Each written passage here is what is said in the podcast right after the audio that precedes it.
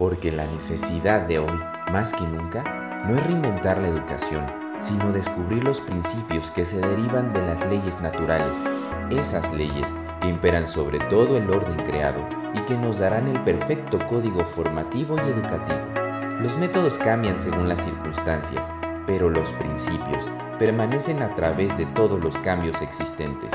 Bienvenido a Educación en Crisis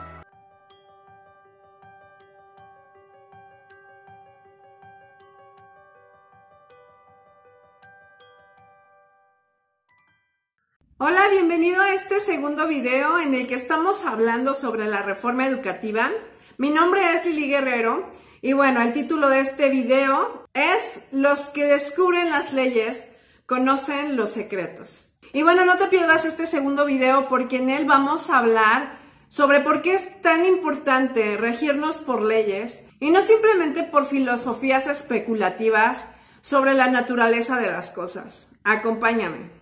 Bien, en el video anterior tuve la oportunidad de compartirte por qué es que necesitamos una urgente reforma educativa. Si pudiste ver ese video, seguramente acuerdas en algunos de estos puntos que di y que tienen que ver precisamente con devolver esta reforma a manos de quienes les toca.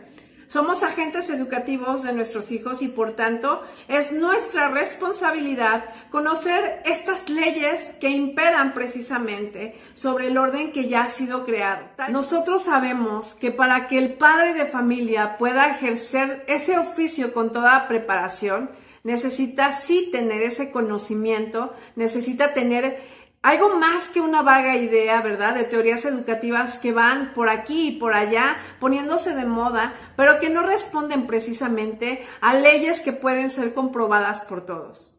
Pues bien, vamos a comenzar. Vamos a empezar precisamente entendiendo que es una ley natural. En el punto pasado hablamos sobre por qué era necesario apelar a leyes naturales y no simplemente a filosofías de especulación humana. Tenemos que recurrir a algo más que nos dé un soporte y una confianza, una seguridad y una certeza de que lo que vamos a hacer va a tener un resultado porque estamos yendo con la naturaleza y no en contra de ella. Una ley natural, según un concepto que encontré en la red, dice que es un conjunto de leyes que emanan de la naturaleza y rigen todos los espacios de la creación. Son irrevocables, eternas e invariables no fueron creadas por el hombre, por lo que no responden a la voluntad de las personas.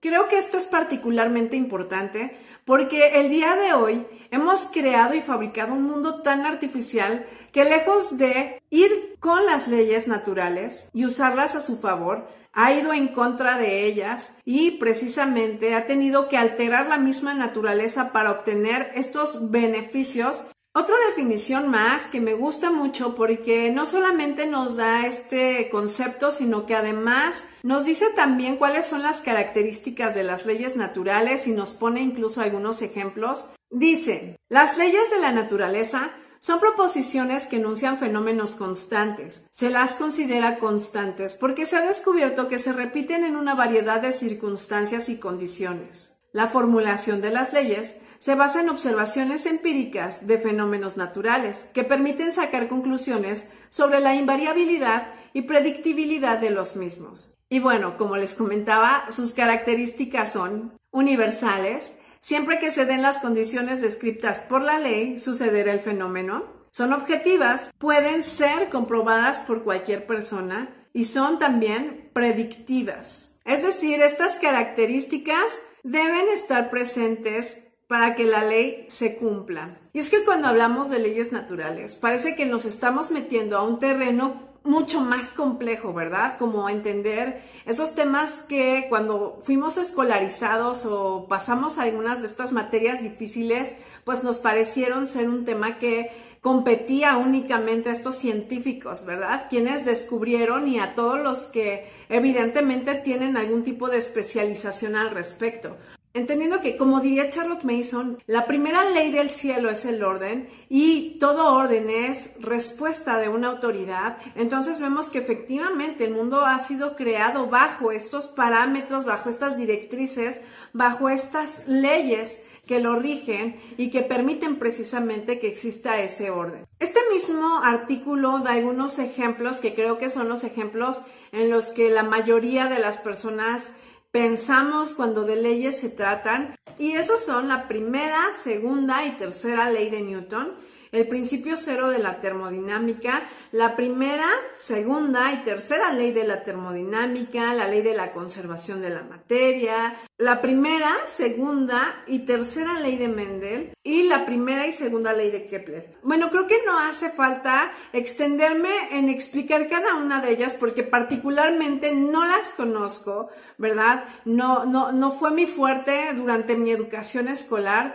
Sin embargo, creo que esto nos lleva a ver que efectivamente estas leyes han estado ahí y han habido quienes han sido observadores, ¿verdad?, para descubrirlas. Y es precisamente esto a lo que me refiero en esta segunda charla. Efectivamente, se puede llegar al conocimiento de estas leyes a través de la observación, pero cierto es que una vez observado, tenemos que proceder por la práctica precisamente para ver qué tanta de estas características se cumplen dicho fenómeno que observamos. Y bueno, algo que me encantaría hacer una precisión aquí es que no solamente las leyes físicas se pueden conocer, hay leyes que rigen sobre cada aspecto de la creación y que pueden ser reveladas a través, como ya les comentaba, de la observación. Estas leyes entonces aplican, sí, sobre las cuestiones materiales, ¿verdad? Sobre la materia misma, pero también sobre las cosas inmateriales, sobre la energía y sobre todas estas áreas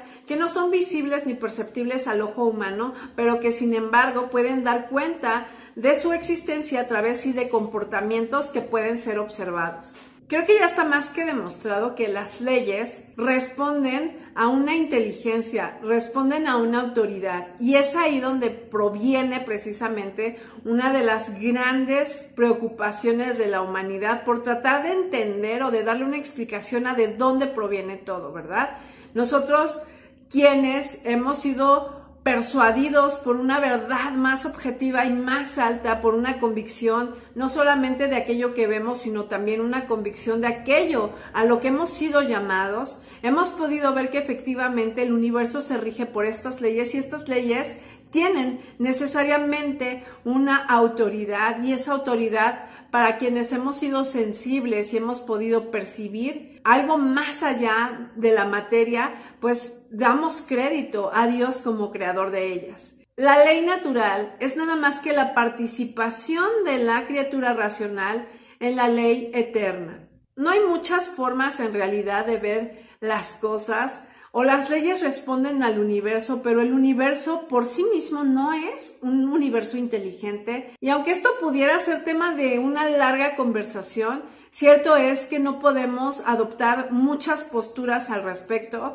o sabemos que el mundo se rige por una inteligencia suprema, superior o damos por hecho que el universo mismo se ordenó a sí mismo y es el causante de todo lo que existe, que creo que esta postura tiene muchas posiciones en desventaja, por lo cual nosotros que estamos claramente persuadidos y convencidos de que existe esta autoridad suprema, pues le rendimos no esa gloria a la creación, sino al ser que lo creó. Ya muchas veces se ha comentado y se ha hablado precisamente sobre de dónde proviene nuestro conocimiento y creo que aquí es bien importante percibir que nuestro conocimiento se puede dar sí a través de los sentidos, pero también hay dentro de nosotros una razón. Nosotros estamos convencidos que la razón, tal como lo diría Charlotte Mason, no es una facultad inerrante. Nosotros podemos llegar a resultados lógicos, ¿verdad? O nuestra lógica humana puede llegar a esos resultados a partir de muchas ideas y, y estas ideas precisamente no tienen que ser o que partir de una verdad objetiva o universal. Entonces no podemos confiarnos de la razón, si ejercemos o ejercitamos la razón con base a verdades que ya han sido reveladas, podemos ciertamente descubrir muchos de los secretos de la misma naturaleza.